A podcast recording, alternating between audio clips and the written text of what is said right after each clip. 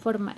En el año 2014 se realizó un censo respecto a la vida de los jóvenes, deduciendo un 94% de jóvenes que no piensan en un futuro y un 4% que tienen en mente su futuro profesional.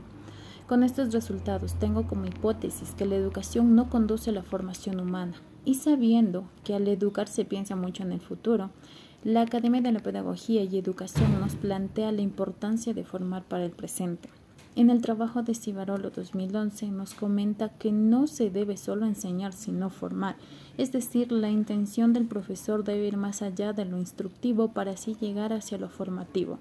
en la cual no solo es transmisión de conocimientos, sino un fortalecimiento personal de valores éticos y profesionales. Ejemplo, nosotros como futuros docentes debemos incluir en nuestra planificación educativa los valores y actitudes a nuestros estudiantes desde temprana edad